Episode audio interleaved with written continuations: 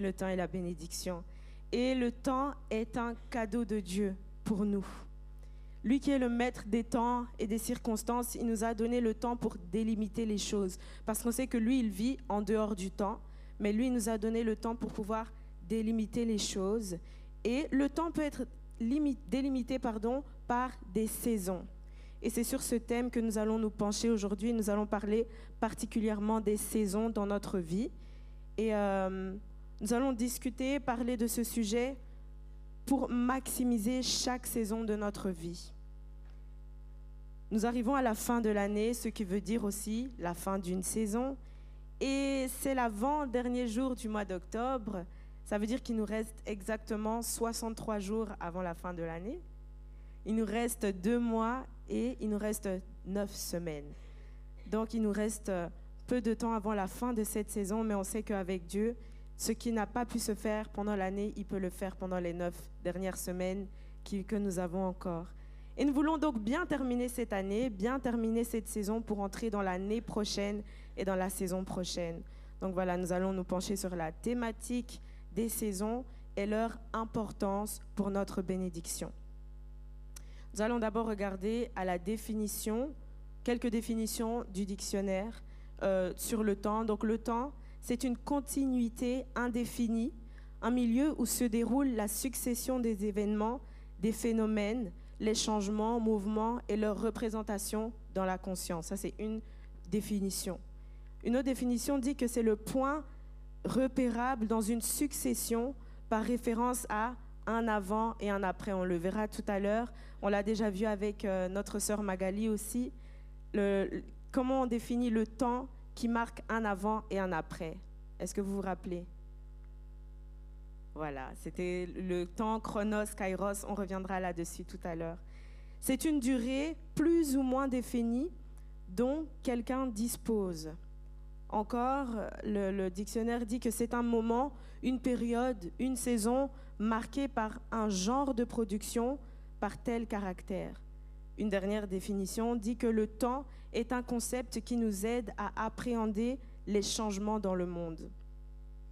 Et un dictionnaire biblique définit le temps comme un moment, un instant dans l'immensité de l'éternité. C'est quelque chose qui a un commencement et qui est destiné à avoir une fin. Et dans la Bible, donc, on parle souvent de trois sortes de temps. Nous avons vu avec la sœur Magali le temps chronos et kairos, mais il y a aussi un troisième temps qui est aion. Donc le chronos, c'est le temps physique, c'est le temps euh, que nous mesurons chronologiquement et qui permet de fragmenter le passé, le présent et le futur. Donc on a, grâce aux secondes, aux minutes, aux heures, on peut quantifier le temps chronos. Le temps kairos, c'est un temps un, instant où on peut voir un avant et un après. Par exemple, lorsque Dieu décrète une chose dans notre vie, c'est le moment, c'est l'instant, on voit un avant et un après. Ou alors dans ta vie, à un moment, tu te lèves, tu dis, non, trop c'est trop, c'est fini, maintenant on change les choses. Ça, c'est un temps kairos parce que c'est un temps précis qui marque un avant et un après. Et le temps aion, c'est un temps cyclique, donc qui marque les saisons c'est un temps vraiment qui, revient cycliquement. Et euh, parfois, il est traduit pour décrire la respiration, par exemple. La respiration, c'est quelque chose de cyclique. On ne fait même pas attention à ça. Le sommeil, par exemple, c'est quelque chose de cyclique aussi. Donc, c'est le temps haillon et c'est sur ce temps-là qu'on va euh, s'attarder aujourd'hui. Et donc, on a défini le temps. Maintenant, on va s'attarder sur les saisons. Les saisons, c'est une époque de l'année où dominent certains états dans l'atmosphère, donc voilà l'été, l'hiver, l'automne, le printemps. C'est une période de la vie humaine caractérisée par un trait particulier. Et ça, c'est très important pour la suite. Encore une dernière définition et on va passer euh, au vif du sujet. C'est une époque de l'année correspondant au maximum d'activité d'un secteur donné, résultat obtenu dans cette activité. Voilà, nous allons commencer et lire Ecclésiaste 3, 1 à 8. Merci. Donc la parole dit, est-ce qu'on peut se lever pour la lecture de la parole? Il y a un temps pour tout, un temps pour toute chose sous les cieux, un temps pour naître et un temps pour mourir, un temps pour planter et un temps pour arracher ce qui a été planté. Un temps pour tuer et un temps pour guérir. Un temps pour abattre et un temps pour bâtir. Un temps pour pleurer et un temps pour rire. Un temps pour se lamenter et un temps pour danser. Un temps pour lancer des pierres et un temps pour ramasser des pierres. Un temps pour embrasser et un temps pour s'éloigner des embrassements. Un temps pour chercher et un temps pour perdre. Un temps pour garder et un temps pour jeter. Un temps pour déchirer et un temps pour coudre. Un temps pour se taire et un temps pour parler. Un temps pour aimer et un temps pour haïr. Un temps pour la guerre et un temps pour la paix. Amen. Nous allons nous arrêter là. Vous pouvez vous asseoir. Dans ce passage, nous voyons qu'il y a un temps pour tout sous le ciel.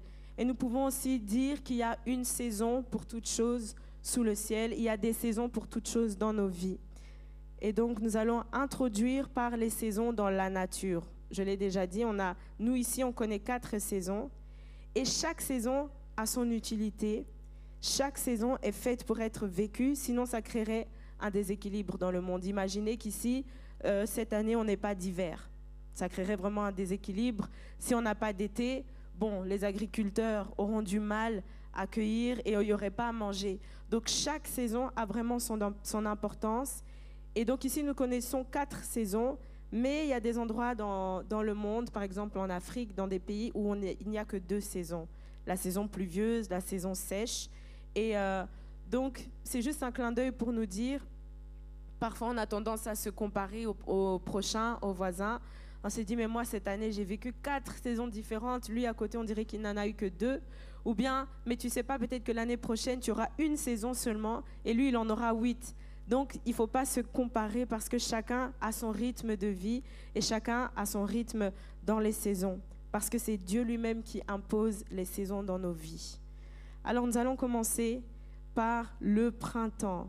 Le printemps, c'est une saison qui est bien. C'est une saison de transition entre l'hiver et l'été les températures commencent à s'adoucir, donc c'est une, saison qu'on aime bien. On sort de l'hiver qui a été froid. Là, euh, les fleurs commencent à se pousser, les jours commencent à être plus longs que les nuits.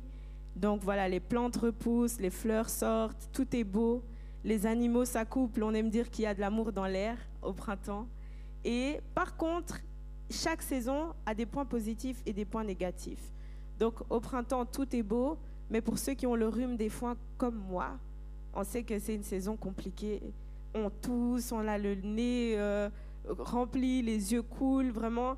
Donc, euh, c'est vraiment pas facile. Donc, le printemps, c'est une belle saison, mais il y a des points négatifs aussi pour certains. Et on ne sait pas toujours comment s'habiller au début. On connaît l'adage qui dit En avril, ne te découvre pas d'un fil. Donc voilà. L'été, l'été, les jours sont plus longs que la nuit. Il y a un changement d'heure et pour qu'on profite au maximum du soleil il fait plus chaud, les choses poussent, il y a des bons fruits de saison, on part en vacances en famille, c'est une belle saison. Par contre, il y a des risques de canicule en été. Il y a des risques et c'est très dangereux pour les personnes âgées ou les personnes asthmatiques. Ils ne peuvent pas sortir parce que quand il fait trop chaud, il y a des risques pour eux. Il y a des risques aussi de sécheresse et de feu. On l'a vu cet été, il a fait très chaud, il y a eu des feux dans la nature. Donc tout ça, c'est pour dire chaque saison a ses points positifs et ses points négatifs. L'automne, pour moi, c'est ma saison préférée. On est en automne maintenant. C'est une saison de transition entre l'été et l'hiver. Les couleurs sont belles. Il fait beau en automne. Les feuilles tombent. On va se promener en famille, en forêt. Voilà, le temps commence à changer. Les températures commencent à baisser. Par contre, il fait froid. Il fait pluvieux.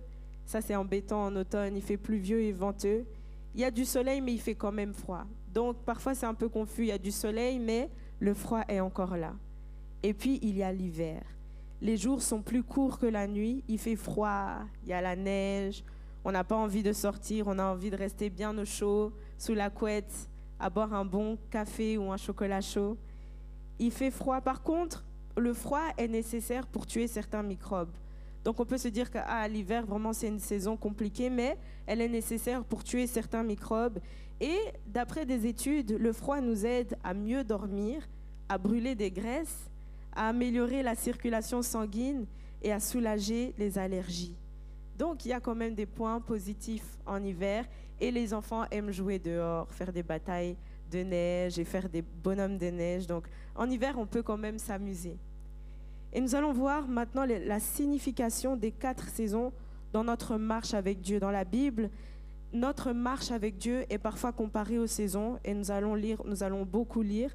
Donc je m'excuse déjà pour euh, l'audiovisuel, mais dans chaque point, il y a plusieurs euh, petits passages.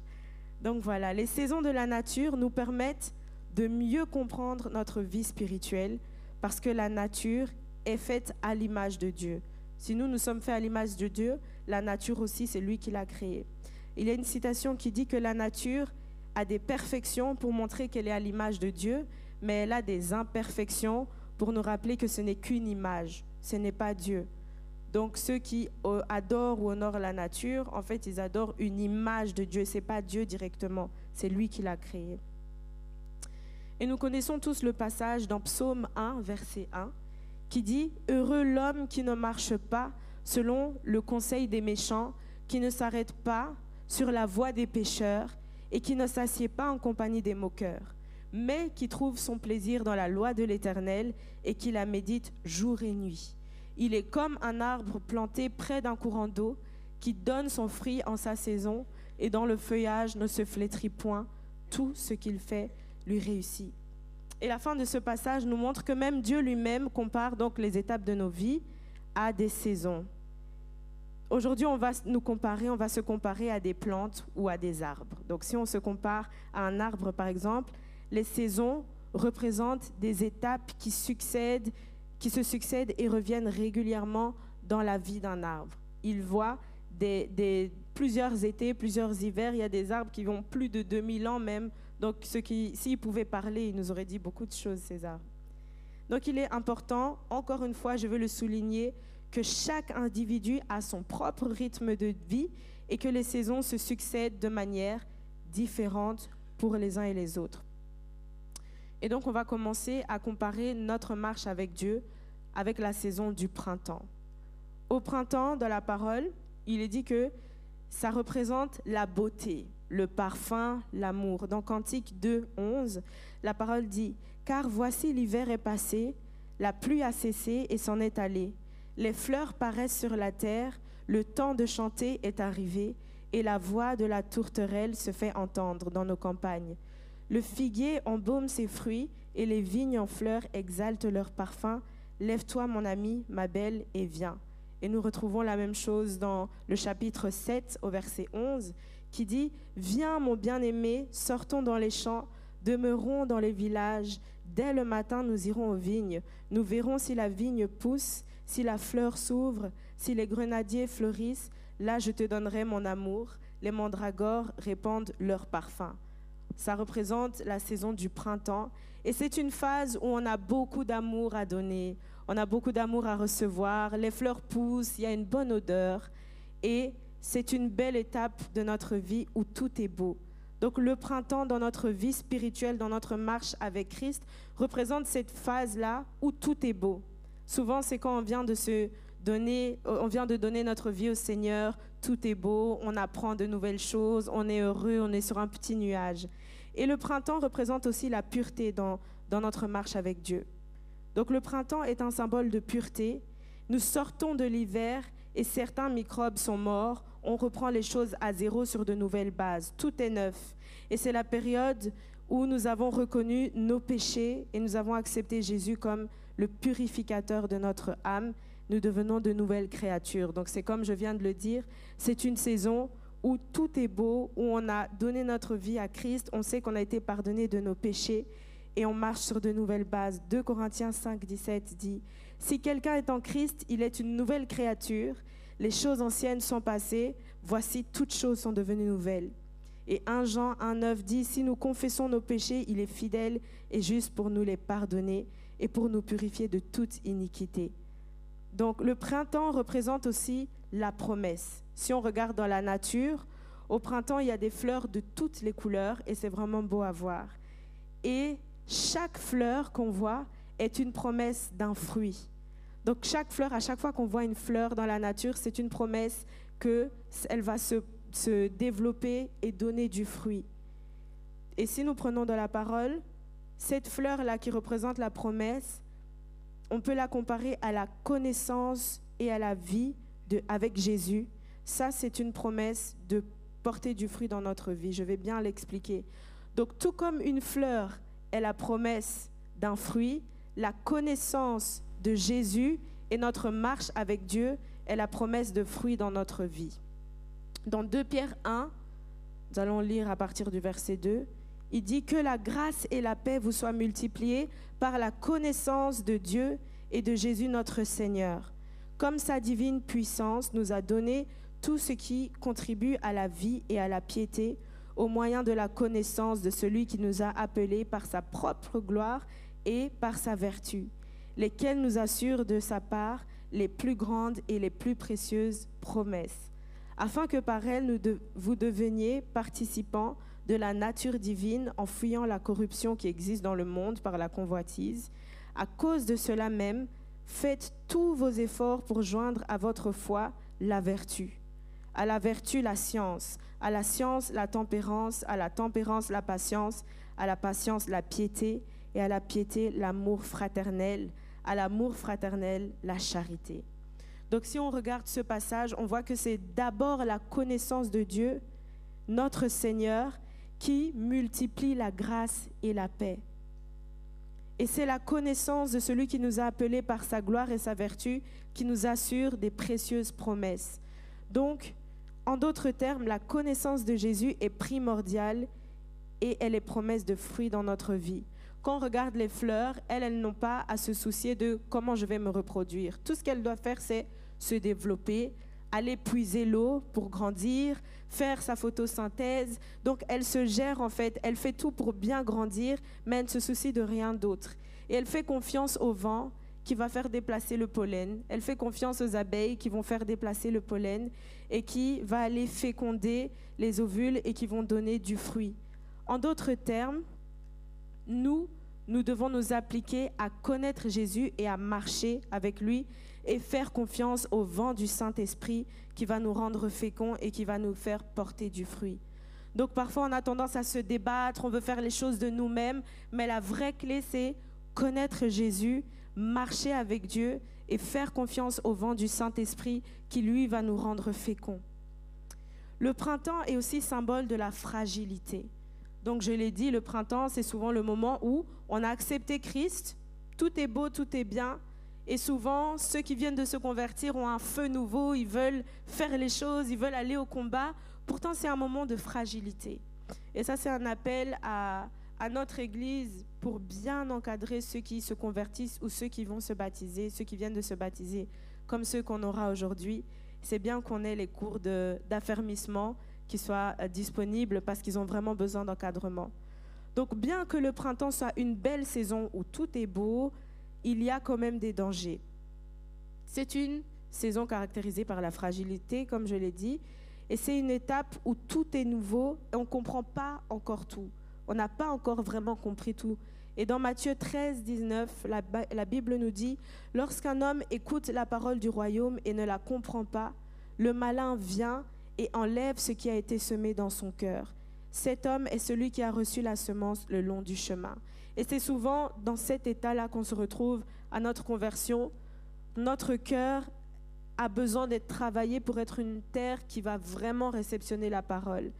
Et donc dans notre vie spirituelle, tout comme dans la nature, euh, le printemps, c'est une, une, période de croissance importante, c'est aussi une période de fragilité. Par exemple, si on regarde les feuilles ou les plantes qui poussent au printemps, les tiges, elles sont encore frêles, elles sont encore faibles. Et les feuilles sont encore tendres, elles sont faciles à, être attaquées par toutes sortes de bestioles. Des petits insectes, ils peuvent attaquer facilement les, les arbres ou les plantes pendant le printemps. Et c'est à cette période-là que l'ennemi, le diable, est exaspéré de voir notre croissance en Dieu. Il voit que non seulement on a été arraché des ténèbres, on a été mis dans la lumière, mais on grandit. Il est exaspéré et il ne peut pas rester tranquille. Donc voilà l'importance de se protéger dans cette saison-là. Et cette semaine, je voyais une vidéo où il disait que souvent, on sait que le diable, il est comme un lion rugissant qui attend pour dévorer les proies. Et j'ai bien aimé parce que cette parole disait que le lion, il va jamais d'emblée courir pour attaquer une proie. Il va se cacher derrière les hautes herbes, attendre que dans le troupeau, il y a un, une bête qui soit un peu reculée, qui soit isolée, pour maintenant courir et l'attaquer. Parce qu'il sait que s'il attaque tout le troupeau, le troupeau, s'il se fâche, le lion, voilà, c'est fini pour lui. Il attend toujours qu'une bête soit reculée, soit affaiblie pour venir l'attaquer, et là, il la prend. Et donc le diable, il est très patient. Dans nos moments haut là, souvent, il nous laisse, mais c'est dans les moments où on est faible, où on faiblit, qu'il vient nous attaquer. Les moments où on s'isole, c'est là où il vient nous attaquer. Et il faut être vraiment prudent. Dans la période du printemps, il faut être prudent parce que c'est une période où on est très vulnérable aussi. Pour les plantes, une simple grêle, ça fait tomber les plantes au printemps. Une simple gelée, c'est grave parce que les feuilles sont encore frêles. Donc, euh, pour... Excusez-moi. Donc, une, euh, incompréhension ou alors un simple problème pour des jeunes ou pour des chrétiens qui sont dans cette période-là peut les éloigner de Dieu. Et donc c'est très important pour nous de pouvoir encadrer nos frères et sœurs qui se baptisent, non seulement dans la prière, mais les appeler, voir comment ils vont, être un soutien pour eux, parce qu'on ne veut pas qu'ils soient enlevés par le diable.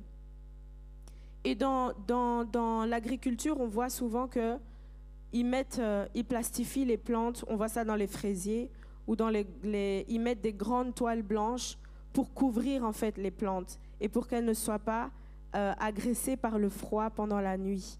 Et dans la parole, il est dit dans Psaume 5.11, alors tous ceux qui se confient en toi se réjouiront, ils seront dans l'allégresse et à toujours tu les protégeras. Donc nous devons chercher vraiment la protection de Dieu dans cette saison-là, parce que le diable n'est jamais loin pour attaquer. Le printemps est aussi une saison favorable pour se nourrir. Comme pour les plantes, profitons de ces temps de croissance favorables, car les périodes viendront où le temps sera moins propice. Dans la vie, en fait, chaque saison, il faut la vivre pleinement. Le printemps, c'est pour grandir. Et quand je vois plein de jeunes gens de mon âge qui se convertissent et qui veulent directement aller prêcher, c'est bien, le feu est là, mais c'est une période où il faut grandir. Parce qu'on peut avoir l'onction, mais après, un jour viendra où le vent va souffler, il y aura des difficultés, et c'est là où on voit plein de serviteurs soit tomber, soit abandonner parce que les bases n'ont pas été solides. Donc le printemps, c'est vraiment une phase où il faut s'asseoir un peu et euh, croître, grandir dans la parole de Dieu. Nous devons prendre toute la nourriture nécessaire pour affronter la sécheresse de l'été et le froid de l'hiver. Et la sève qui est abondante au printemps, la plante a vraiment seulement de construction, mais surtout de construction interne. Ça aide la plante à vraiment bien s'enraciner. Comme je l'ai dit, c'est pas pour tout ce qui est extérieur, mais c'est d'abord pour tout ce qui est interne. Nous devons nous focaliser sur grandir intérieurement. Voilà, et on arrive à la fin de la période du printemps. Les fleurs fanent, les fruits s'annoncent et c'est euh, l'été qui arrive. Donc, qu'est-ce qu'on a retenu de la saison du printemps dans la vie d'un chrétien? Est-ce que quelqu'un a retenu quelque chose? C'est une étape où tout est beau, où tout sent bon, où voilà, tout est pur, Dieu nous a touchés, nous a transformés. C'est un temps de promesses où chaque fleur est une promesse d'un fruit, mais c'est aussi un temps de fragilité où il faut faire attention et vraiment se former, prendre le temps de bien s'enraciner, parce que l'été va arriver, la chaleur de l'été peut être fatale et le froid de l'hiver aussi. Nous allons entrer dans la période de l'été et nous allons voir l'importance de s'enraciner. Psaume 32, 4 dit, car la nuit, car euh, nuit et jour, ta main s'apesantissait sur moi. Ma vigueur n'était plus que sécheresse comme celle de l'été. Et si notre enracinement n'est pas assez profond, nous risquons la mort par la sécheresse. C'est ce que nous dit euh, euh, la parabole du semeur. D'où l'importance de profiter du printemps pour bien s'enraciner. Il ne faut pas vouloir aller plus vite que le temps. Dieu a, mis ces saisons-là, c'est pour une raison. Il ne faut pas vouloir aller plus vite. Le printemps, il faut profiter pour s'enraciner parce que l'été, il fait chaud et on risque de mourir. Marc 4, 17 dit, Mais ils n'ont pas de racines en eux, ils manquent de persistance, et dès que survienne une tribulation ou une persécution à cause de la parole, ils y trouvent une occasion de chute. Et c'est aussi la parabole de la maison construite sur le sable ou le roc. Euh, au week-end des enfants, nous l'avons chanté. Le fou sur le sable a bâti sa maison. Le fou sur le sable a bâti sa maison. Et puis plus tard, on dit, et la tempête arriva, le vent souffla et la pluie tomba, et la maison s'écroula. Pourquoi? Parce qu'il n'avait pas bien bâti. Pourtant, le sage sur le roc a bâti sa maison, et quand la tempête est venue, la maison a résisté parce qu'il avait de bonnes bases. Et dans Jérémie 17, 8, la parole dit, il est comme un arbre planté près des eaux et qui étend ses racines vers le courant. Il n'aperçoit point la chaleur quand elle vient et son feuillage reste vert dans l'année de la sécheresse. Il n'a point de crainte et il ne cesse de porter du fruit. Il faut qu'on puisse planter nos racines profondément. On va prendre l'exemple encore dans l'agriculture, l'exemple des tomates. Maman qui a son jardin et ses fruits poussent toujours très bien. et tu sais que pour les tomates, on ne peut pas trop les arroser en surface, sinon elles vont se noyer et elles ne vont pas produire. En fait, les tomates, il ne faut pas trop les arroser pour qu'elles puissent puiser leur force et étendre les racines pour aller chercher de l'eau plus bas. Si on les arrose trop, leurs racines ne vont pas avoir le temps de grandir et de s'enfoncer, du coup elles vont mourir. Donc la raison pour laquelle on ne met pas beaucoup d'eau, c'est pour les forcer à s'étendre et à aller chercher l'eau plus bas. Et donc c'est, euh, quitte à les faire un peu souffrir, il vaut mieux ne pas trop les arroser pour qu'elles puissent, pour qu'elles soient obligées à aller chercher de l'eau en profondeur. Et c'est ça parfois ce que la période de l'été fait dans notre vie spirituelle. On est là, il fait chaud, on est assoiffé. En fait, c'est pour nous forcer à aller puiser, à aller approfondir nos racines pour aller chercher de l'eau. Et on sait que l'eau, c'est notre Seigneur. On doit aller puiser en lui. Donc dans les périodes sèches, il ne faut pas qu'on désespère. C'est une période qui nous pousse, qui nous pousse à nous étendre et à aller chercher plus loin. Dans Marc 4, 17, la parole dit, mais ils n'ont pas de racines en eux-mêmes. Ils manquent de persistance et dès que survienne une tribulation, ok, nous l'avons lu, c'est d'accord. Donc, L'épreuve nous fait grandir. Nous l'avons vu, le temps de l'été nous pousse à aller approfondir nos racines et la chaleur de l'été est indispensable à la formation de bons fruits. C'est pour ça que souvent nos fruits en Afrique sont mieux parce qu'ils ont été sous la chaleur du soleil, ils ont eu le temps de prendre toutes les vitamines, être bien sucrés, avoir beaucoup de saveur. Pourquoi? C'est à cause du soleil. Pourtant, la, plante, elle est mise à rude épreuve quand il fait très chaud. Mais c'est grâce au soleil que les fruits sont bons.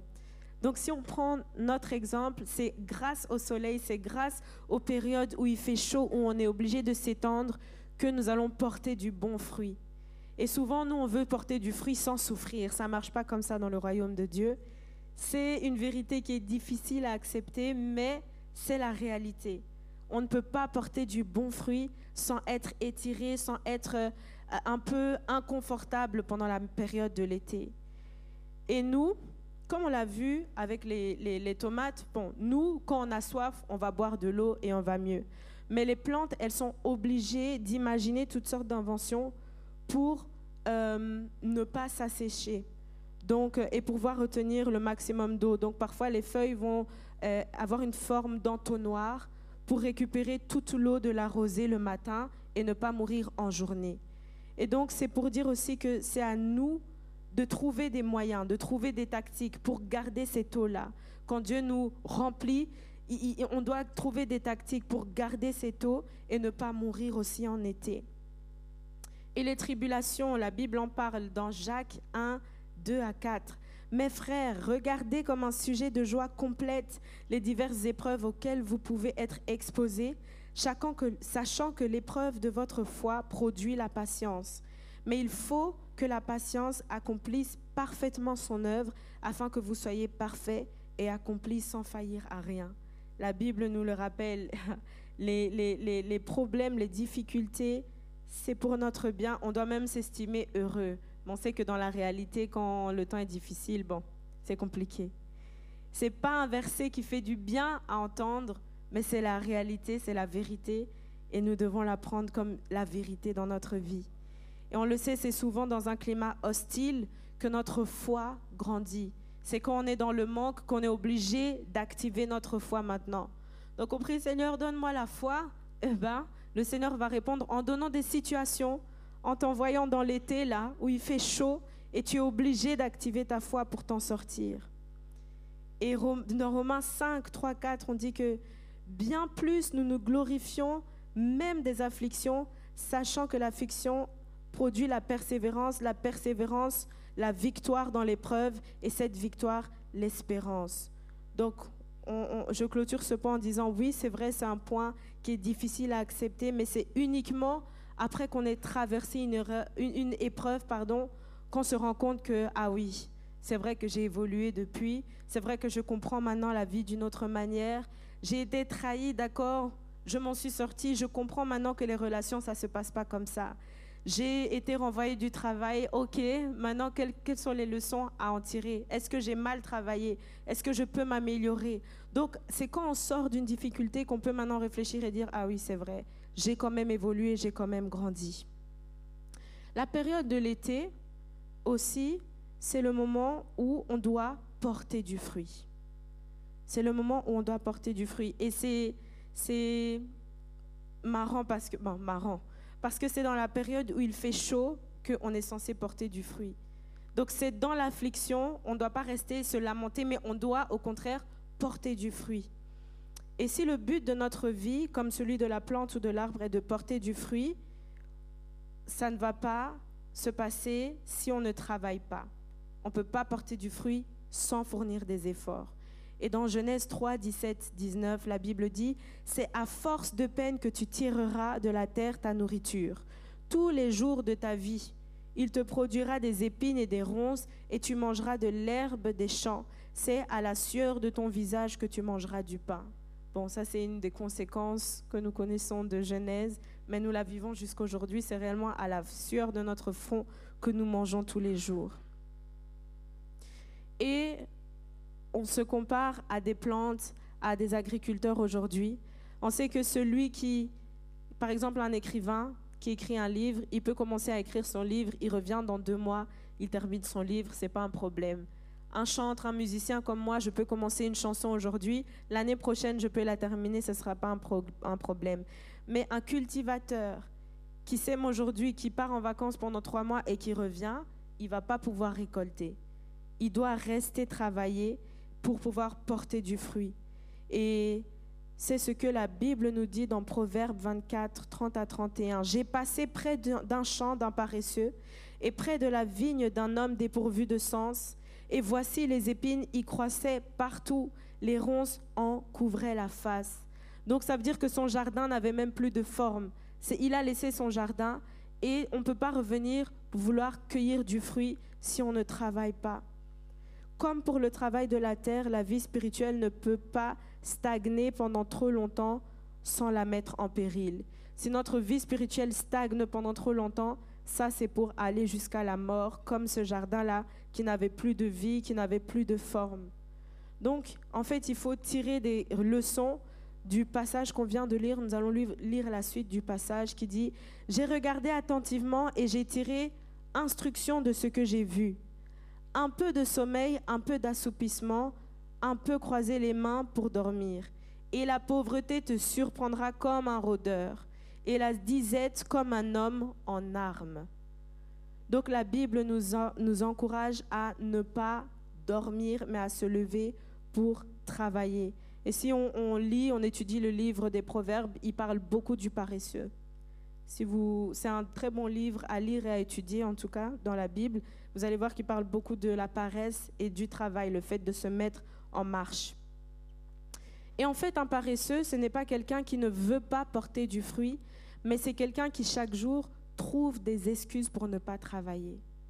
Et ça, dans notre vie spirituelle, on peut trouver vraiment des, des excuses ou du moins des raisons pour dire je suis fatigué, vraiment, cette semaine, j'ai pas pu prier, j'ai pas pu lire ma Bible, j'ai pas pu jeûner. Je me mets là-dedans vraiment. Que Dieu nous aide parce que on est obligé en fait, surtout dans le monde dans lequel on vit aujourd'hui, il y a trop de choses bizarres qui se passent, surtout dans la période de l'année spirituellement parlant maintenant.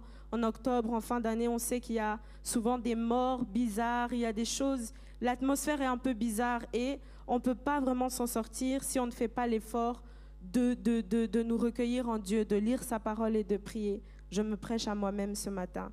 Que Dieu nous donne la force et qu'il nous fasse grâce de rester consistant dans sa parole, parce que vraiment, il n'y a pas d'autre moyen de s'en sortir, surtout aujourd'hui. Il faut travailler avec diligence dans la vigne du Seigneur. Et donc, il faut travailler au bon moment et travailler avec diligence. Parfois, cela nous oblige à dire non à quelque chose de bon pour atteindre à quelque chose de meilleur. Parfois, dans notre travail, il y a quelque chose qui semble très bien, très bon, mais bon, il faut savoir dire non quand c'est le moment et on ne sait pas quelle porte nous attend devant. La porte que Dieu nous réserve devant, c'est quelque chose de meilleur. Donc ça, c'est en été. En été, nous sommes appelés à faire quoi? À porter du fruit. Même quand c'est difficile, même quand le soleil tape fort, il faut porter du fruit. L'été nous apprend la patience aussi. L'été, c'est souvent une période un peu plus calme. La fin de l'été, c'est une période un peu plus calme où tout le gros du travail a déjà été fait. Et donc les traitements, le désherbage, tout ça a déjà été fait. Il faut qu'on sache qu'en fin de l'été aussi, c'est Dieu seul qui peut terminer de faire mûrir un fruit. L'homme ne peut plus intervenir à un moment. Tout comme les agriculteurs, ils font tout ce qu'ils peuvent pour aider les plantes, mais à un moment, ils doivent laisser faire la nature. Ce n'est pas eux qui font pousser les plantes. Donc dans notre travail, on doit savoir que oui, on doit faire notre part. En été, on doit fournir des efforts, on doit travailler, mais c'est Dieu qui fait porter du fruit. Et si nous avons été obéissants dans les étapes précédentes, nous n'avons plus qu'à nous montrer patients, car l'homme plante et arrose, mais c'est Dieu qui fait croître. Dans 1 Corinthiens 3, 7, la Bible dit, en sorte que ce n'est pas celui qui plante qui est quelque chose, ni celui qui arrose, mais Dieu qui fait croître. C'est Dieu lui-même pour que la gloire ne nous revienne pas à nous, mais à lui seul. Et prenons aussi Jacques qui nous parle beaucoup de la patience. Jacques 5, 7 à 8 dit, Soyez donc patients, frères, jusqu'à l'avènement du Seigneur. Voici le laboureur attend le précieux fruit de la terre. Prenons patience prenant patience à son égard jusqu'à ce qu'il ait reçu les pluies de la première et l'arrière-saison. Vous aussi, soyez patients, affermissez vos cœurs, car l'avènement du Seigneur est proche.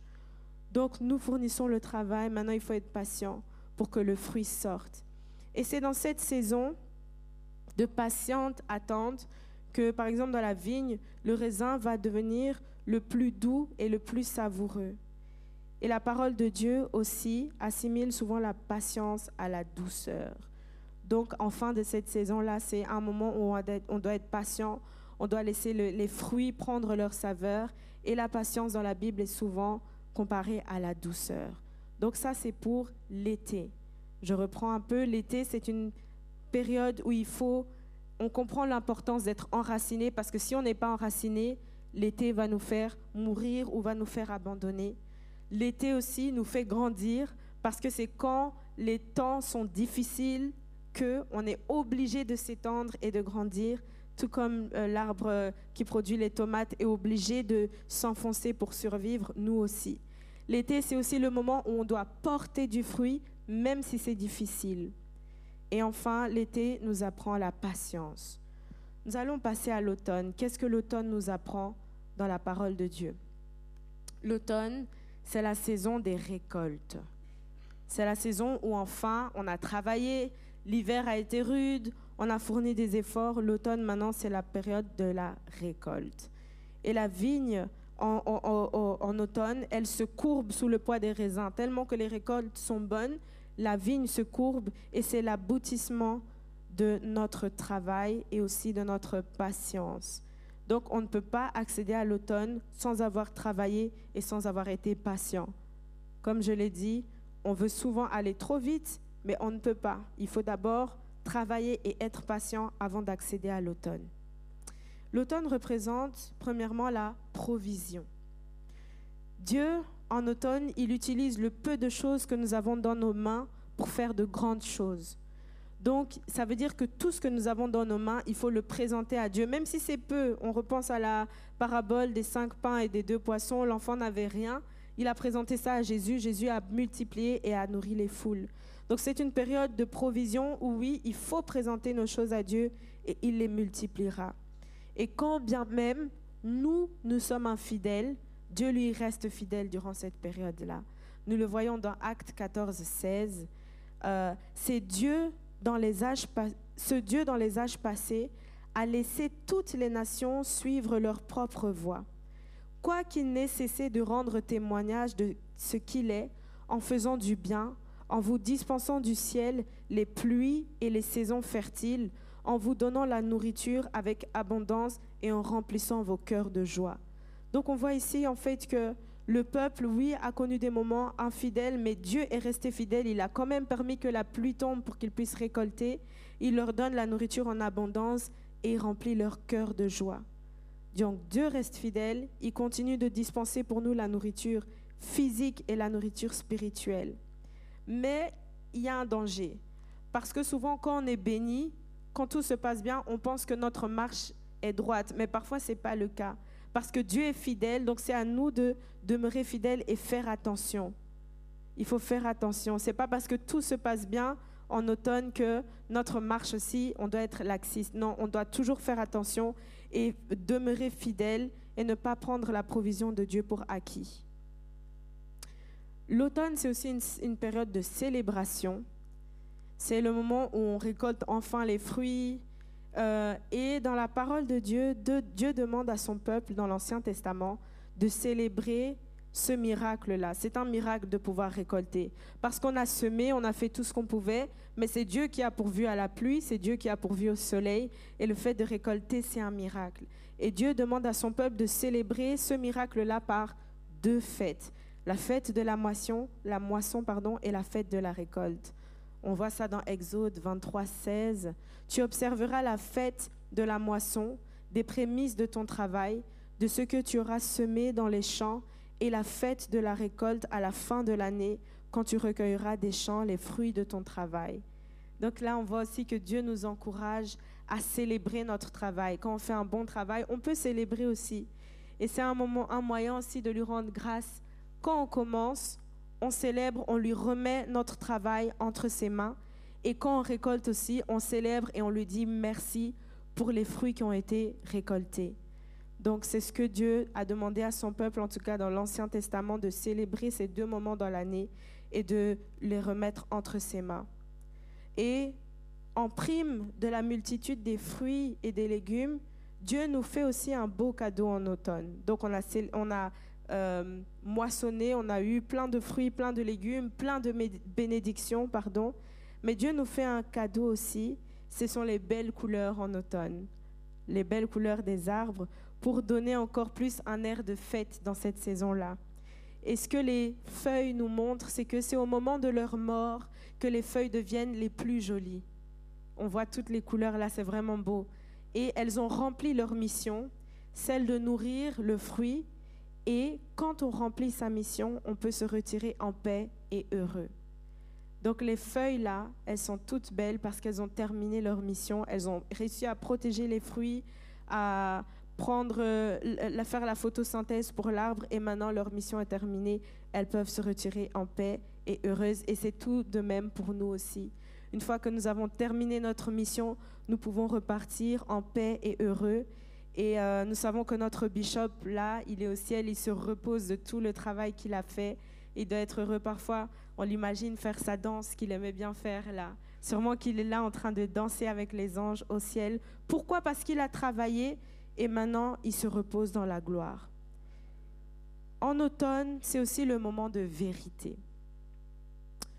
Nous allons directement lire dans Matthieu 7, 16. Vous les reconnaîtrez à leurs fruits. Cueille-t-on des raisins sur des épines ou des figues sur des chardons? Tout bon arbre porte du bon fruit, mais le mauvais arbre porte du mauvais fruit.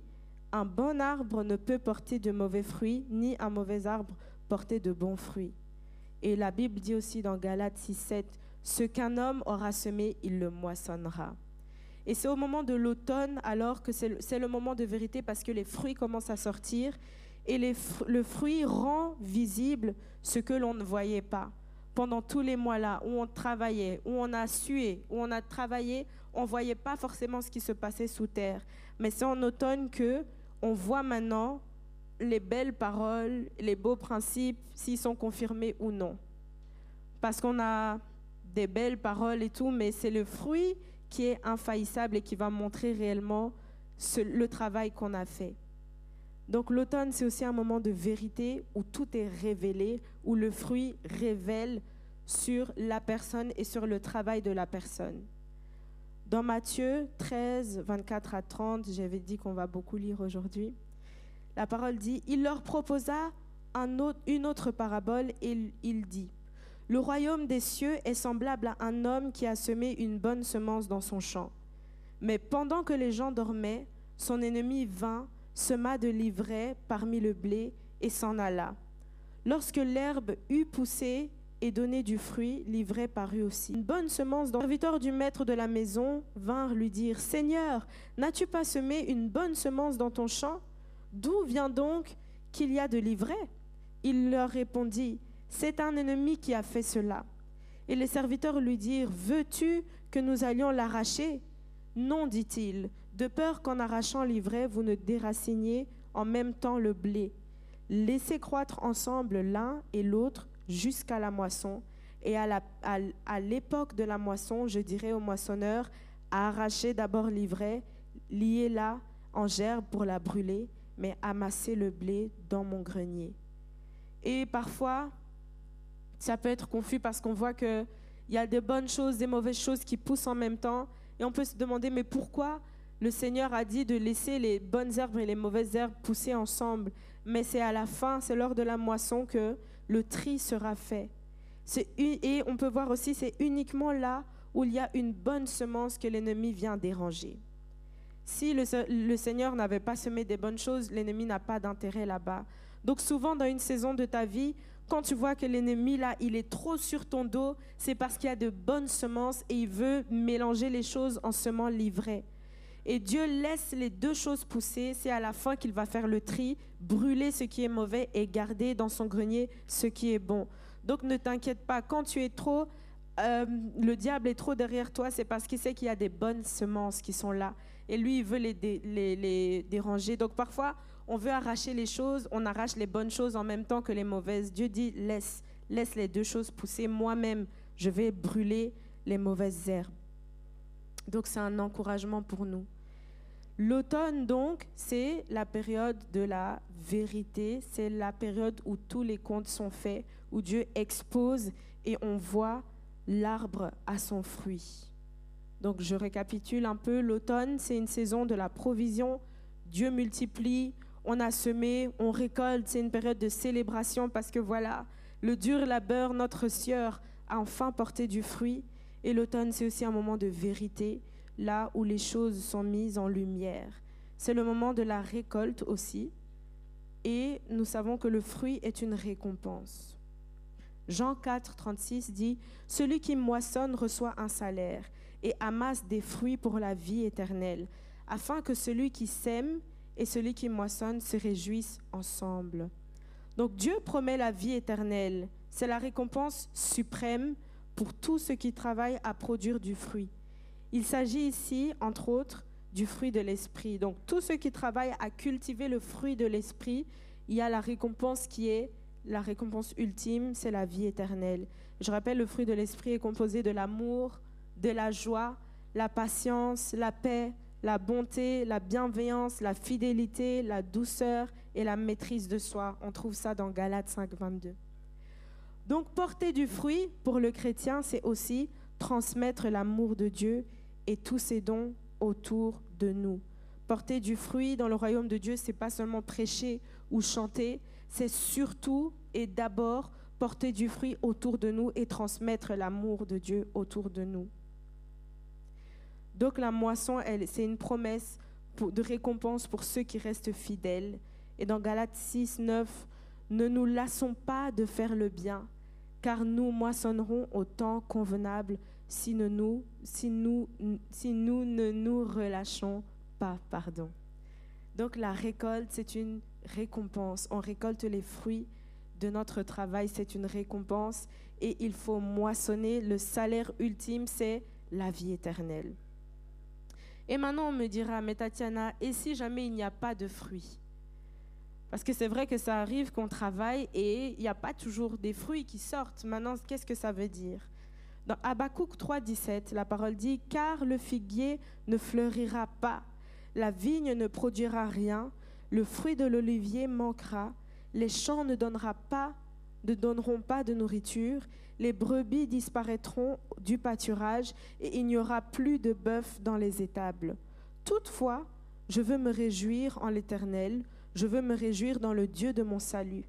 L'Éternel, le Seigneur, est ma force et rend mes pieds semblables à ceux des biches, et il me fait marcher sur mes lieux élevés. Nous ne comprenons pas toujours pourquoi les fruits peuvent manquer, mais en général, si on n'a pas pu cueillir de fruits, il faut qu'on se remette nous-mêmes en question. Il faut qu'on remette en question notre travail, notre éthique de travail peut-être. Est-ce qu'on n'a pas semé à la bonne époque, à la bonne saison? Est-ce qu'on a fait le travail nécessaire dans les saisons passées? Il faut se remettre en question quand on ne récolte pas de fruits. Dans Jérémie 8, 13, la parole dit, Je veux en finir avec eux, dit l'Éternel. Il n'y aura plus de raisins à la vigne, plus de figues au figuier, et les feuilles se flétriront. Ce que je leur avais donné leur échappera. Ici, on voit que le peuple d'Israël s'était détourné de Dieu et il ne portait plus de fruits. Il n'apportait plus de fruits pour Dieu. Il ne produisait plus de fruits pour Dieu. Et Dieu l'a privé aussi du fruit matériel. Donc, lorsque en été, on a juste profité de, la belle saison, de la chaleur, mais on n'a pas porté du fruit. En automne, il ne faut pas s'étonner de ne pas recueillir de fruits aussi, parce qu'on n'a pas produit pour Dieu, et ça, c'est un problème pour nous. Par contre, dans la parole, y a des passages aussi qui nous montrent la patience du cultivateur, la patience de Dieu. Dans Luc 13, 8, la parole dit, le vigneron lui répondit, Seigneur, laisse-le encore cette année je creuserai tout autour et euh, j'y mettrai du fumier. Peut-être à l'avenir donnera-t-il du fruit. Donc le Seigneur l'a laissé quand même, mais Dieu fait grâce, c'est vrai. Même quand on ne sème pas, parfois on peut récolter aussi. Mais quand on ne récolte pas, il faut se remettre en question parce que très souvent, c'est parce que nous n'avons pas semé ou que nous n'avons pas semé correctement. La fin de la période de l'automne, c'est aussi le temps de faire des réserves, parce que l'hiver arrive. Donc, c'est vrai qu'on a moissonné, on a récolté, on a amassé, plutôt des fruits, des légumes, des bénédictions, mais c'est le temps de faire des réserves aussi, parce que l'hiver arrive. À la, fin de l'automne représente aussi un temps où nous devons faire des réserves. Après la récolte des fruits, la plante doit faire des réserves pour l'hiver. Donc, comme le fruit n'épuise plus la plante, celle-ci doit profiter de faire ses réserves pour l'hiver. Je me répète, c'est parce que comme nous avons terminé en quelque sorte la période où on doit produire du fruit, où on est très productif, il faut en fait savoir s'asseoir un peu, faire des réserves parce que l'hiver arrive et l'hiver, en hiver, il fait très froid. Donc on, on ne peut pas vraiment produire quelque chose en hiver, il faut faire des réserves pour survivre à l'hiver. Et c'est généralement à ce moment-là que les, bourgeons commencent déjà à se former sur les arbres, mais on ne les voit pas encore. Mais c'est à ce moment-là que les bourgeons commencent à se former. Et c'est après des périodes intenses, donc où on a beaucoup travaillé pour l'œuvre, il faut savoir se ressourcer et il faut savoir faire le sabbat. Donc le bishop Adama, vers la fin, parlait beaucoup du sabbat aussi, parce que lui avait vraiment du mal à se reposer. Lui, il travaillait, travaillait. On connaît le slogan de papa et maman, c'est Je me reposerai au ciel. Donc il travaille, il travaille, il travaille, il travaille. Et vers la fin, il a réalisé aussi que le sabbat, c'est un ordre de Dieu. C'est pas juste pour faire beau, c'est pas juste comme ça, c'est un ordre parce que même Dieu veut qu'on puisse se reposer pour pouvoir aller encore et travailler plus pour lui, il faut savoir se reposer. Et donc, vers la fin, il arrivait à respecter ses lundis de, de repos, le sabbat. C'est très important. Donc, l'hiver approche, on est obligé de faire une pause. Je reprends pour l'automne. L'automne, c'est une période de provision. Dieu pourvoit, nous avons semé, nous récoltons. C'est une période où on célèbre aussi la récolte. C'est le moment de vérité parce que les fruits sortent et tout est exposé en automne. Et c'est un moment de récolte. Le fruit est une récompense.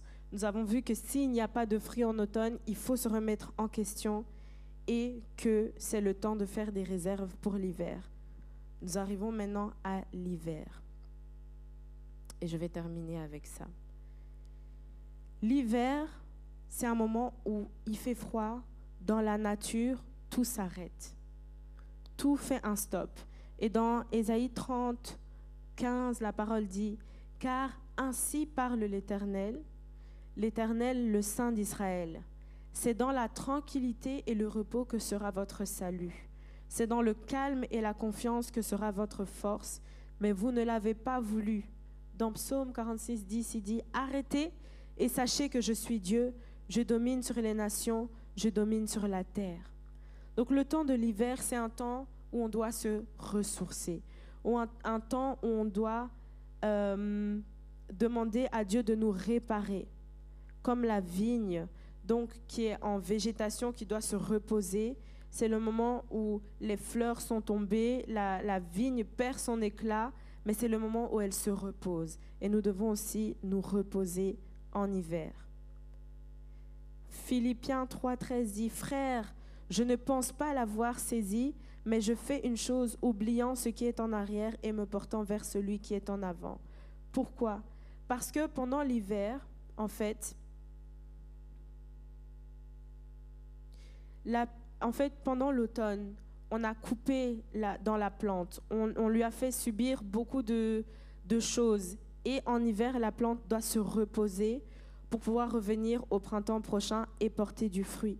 Et elle doit oublier un peu tout ce qu'on lui a fait là, les traumas, on l'a coupé, on l'a plié, elle doit oublier pour aller de l'avant et porter du fruit dans le printemps prochain. Et c'est ce que nous devons faire. Donc même Paul ne comprend pas vraiment pourquoi il faut tourner la page du passé, mais il accepte qu'une action est une fin. On doit accepter que le temps de la bénédiction, je ne peux pas dire que le temps de la bénédiction a une fin, mais le temps où tu as travaillé, où tu as moissonné aussi doit terminer pour que tu te reposes. Donc il y a un temps, il faut accepter que chaque saison est une fin aussi. Et nos grandes victoires sont souvent suivies de passages à vide et parfois même un passage à l'échec. Donc on a eu de grandes victoires, on est monté, puis à un moment, c'est comme s'il y a un grand calme, il y a un vide ou même parfois un échec. C'est le moment en fait où il faut faire un step back, un pas en arrière et se reposer parce qu'il y a une saison qui s'est terminée. Le deuxième point, on dit qu'une pause s'impose. Dans Psaume 23, 2, il me fait reposer dans de verts pâturages, il me dirige près des eaux paisibles et il restaure mon âme. Donc on doit savoir se reposer et laisser Dieu restaurer notre âme, c'est le sabbat.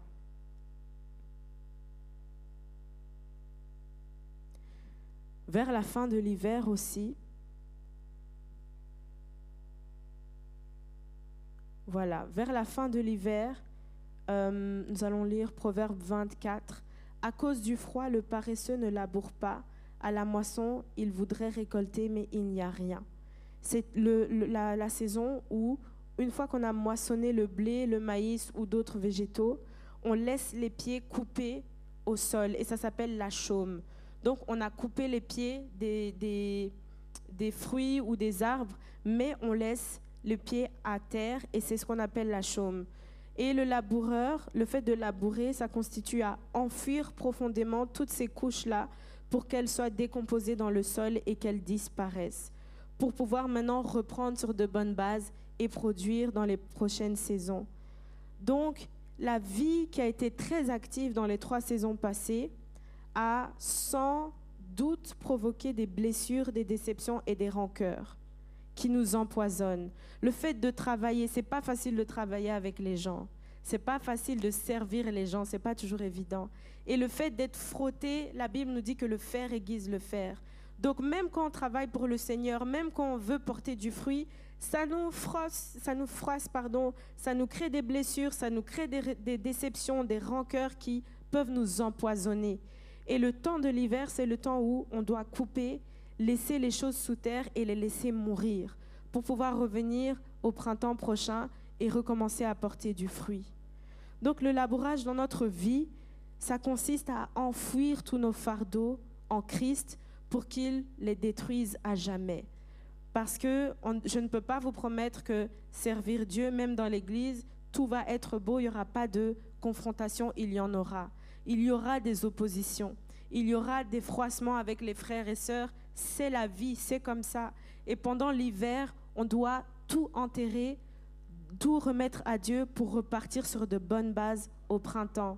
Il ne faut pas que le fait de se froisser avec son frère ou sa sœur nous empêche maintenant de vouloir travailler pour Dieu. C'est les choses de la vie, ça arrive, ça va encore arriver et c'est comme ça. Donc le temps là de l'hiver, c'est un temps où on doit être intentionnel pour mettre toutes ces choses-là sous terre. Même si la personne ne s'est pas excusée, c'est pas grave. Mets tout sous terre, remets tout entre les mains de Dieu pour pouvoir porter du fruit. Parce que quand tu vas arriver devant Dieu, tu ne pourras pas donner comme raison, oui, mais l'autre m'avait blessé, alors j'ai quitté, alors j'ai arrêté. Ce ne sera pas une excuse valable devant Dieu. C'est toi qui dois porter du fruit, c'est vrai. Donc c'est à nous de faire l'effort de partager, de tout mettre sous terre et de continuer à avancer. Dans 1 Pierre 5, 7, la Bible dit, déchargez-vous sur lui de tous vos soucis, car lui-même prend soin de vous. Donc dans cette période-là, on se régénère, on doit labourer, repartir plus léger pour être efficace pour les prochaines saisons. J'arrive vers la fin, vers la fin de l'hiver aussi. Jean 15, 2 nous dit, Tout sarment qui est en moi et qui ne porte pas du fruit, il le retranche, et tout sarment qui porte du fruit, il l'émonde afin qu'il porte encore plus de fruits. Et c'est souvent en hiver que dans la vigne ou dans d'autres arbres, on coupe des feuilles, des branches par exemple, qui sont mortes, parce que c'est le moment où la sève circule le moins, donc ça va le moins blesser l'arbre. Si on coupe une euh, branche en automne, au printemps par exemple, ça va vraiment blesser l'arbre. Mais en hiver, comme la sève circule le moins, c'est le moment où il faut couper, retrancher, enlever ce qui ne va pas. Et c'est les moments propices où Dieu va couper en nous ce qui ne va pas, où il va enlever, retrancher, peut-être couper des relations, couper des, idées qui étaient dans ta tête, couper tout ce qui est à couper pour que tu sois plus léger et que tu repartes bien dans la prochaine saison. Donc ce sont l'hiver, c'est aussi le repos, c'est le moment où on doit s'arrêter, pardonner, oublier pour repartir sur de bonnes bases. C'est aussi le temps où Dieu profite couper les choses qui doivent être taillées en nous pour que notre énergie ne soit pas éparpillée partout en fait et pour qu'on puisse porter du fruit. Donc, dans Matthieu 5.30, la parole dit aussi, Et si ta main droite est pour toi une occasion de chute, coupe-la et jette-la loin de toi, car il est avantageux pour toi qu'un seul de tes membres périsse et que ton corps entier n'aille pas dans la géhenne. Donc c'est vraiment le moment où il faut couper, couper les relations qui, t'éloignent de Christ, couper les choses qui t'empêchent de travailler pour Christ. C'est en hiver, c'est le moment de le faire. Le dernier point nous rappelle qu'en hiver, c'est le moment où il faut rester attaché au Christ. C'est le moment où on doit rester attaché. Dans la vigne, encore, on va prendre l'exemple de la ville. Vigne, pardon. Euh, on, on, a coupé, d'accord, on a enlevé ce qu'il ne fallait pas, mais c'est le moment où on attache la vigne au fer. On met des piquets de fer et on l'attache pour que empêcher que la vigne ne monte trop haut parce que quand il y aura des fruits, elle va se casser sous le poids des fruits. Donc en fait, on l'attache au fer pour qu'elle ait une bonne taille qui va l'aider à supporter, soutenir le fruit quand il sera là. Donc le fait d'être attaché à Christ, en fait, c'est pour nous empêcher d'aller dans tous les sens. Parce que parfois on veut trop monter, on veut aller trop vite et après, sous le poids de la bénédiction, on n'arrive pas à gérer. Sous le poids, il y en a qui sont devenus milliardaires et qui n'arrivaient même plus à gérer l'argent, qui ont perdu la tête parce que c'était trop, ils n'étaient pas prêts. Donc le fait de s'attacher à Christ, ça nous empêche d'aller dans tous les sens. Et quand les fruits viendront, on pourra les soutenir. Sinon, on va casser sous le poids de la bénédiction. Et donc on peut comparer cela. Dieu nous, nous empêche en fait de vivre une humiliation future qui ferait que voilà, on n'arrive même pas à résister aux propres bénédictions pour lesquelles on a prié. Donc cela nous garde humbles aussi. Le fait de rester attaché à Christ nous permet de ne pas aller dans tous les sens et croire que c'est notre propre gloire. Non, on doit rester attaché à Christ pour porter du fruit et ça nous rend humbles. Puis par la suite, cette attache à lui nous permet de porter du fruit sans casser. Et c'est sur cette belle image de Christ que nous allons nous arrêter et savoir que dans les quatre saisons, chaque, en fait, chaque saison a son importance et il est important de faire tout ce qu'il y a à faire dans chaque saison. Nous avons vu que si nous ne semons pas, en automne, on ne doit pas espérer récolter. Si en été, on ne se laisse pas euh, euh, être étiré à cause de la chaleur, eh bien, on ne va pas pouvoir porter du fruit parce que nos racines ne seront pas assez profondes.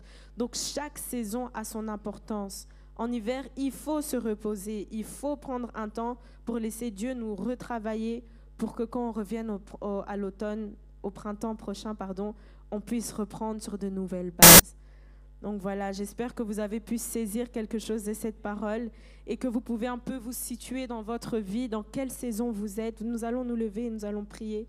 Que Dieu nous aide à maximiser chaque saison de notre vie, qu'on soit en été, en hiver, en automne ou au printemps, qui nous aide à maximiser et à faire les choses qui sont à faire. Parce que quand on va arriver à la saison prochaine, on va maintenant se poser des questions, pourquoi ça ne marche pas? Mais c'est parce qu'on n'a pas fait les bonnes choses. Donc prions, demandons la grâce de Dieu. Vous pouvez déjà monter. Demandons la grâce de Dieu pour qu'il nous aide en cette fin d'année et en cette nouvelle saison qui va commencer l'année 2023. Prions que nous puissions faire, poser les actions qui sont à poser pour pouvoir porter du fruit pour lui. Élevons nos voix. Seigneur, ce matin, nous te disons merci pour ta parole, merci parce que tu nous exhortes à porter du fruit. Tu nous encourages à porter du fruit en chaque saison. Tu nous encourages à poser les bonnes actions, Seigneur. Que nous soyons au printemps, en été, en hiver ou en automne, Seigneur. Donne à ton peuple, premièrement, de discerner dans quelle saison il est. Donne à ton peuple de discerner la saison, Seigneur, pour qu'il puisse poser les bonnes actions. Donne-nous de ne pas être paresseux au moment où il faut travailler. Donne-nous de poser les bonnes actions. Si c'est le moment de se reposer, Seigneur, aide quelqu'un à faire un pas en arrière pour pouvoir prendre le temps de pardonner, de se régénérer, de se confier en toi, Seigneur. Donne-nous la sagesse, l'intelligence et le discernement pour pouvoir poser les bonnes actions dans chaque saison et porter du fruit pour ton royaume. Parce que la récompense ultime, c'est la vie éternelle avec toi. Et nous ne voulons pas qu'à la fin tu nous dises que tu ne nous connais pas. Seigneur, nous voulons entendre bon et fidèle serviteur, rentre dans la gloire de ton Maître, Seigneur. Nous voulons poser les bonnes actions et porter du bon fruit pour toi. Au nom de Jésus, nous avons ainsi prié. Amen. Alléluia. Amen, amen, amen, amen. Alléluia.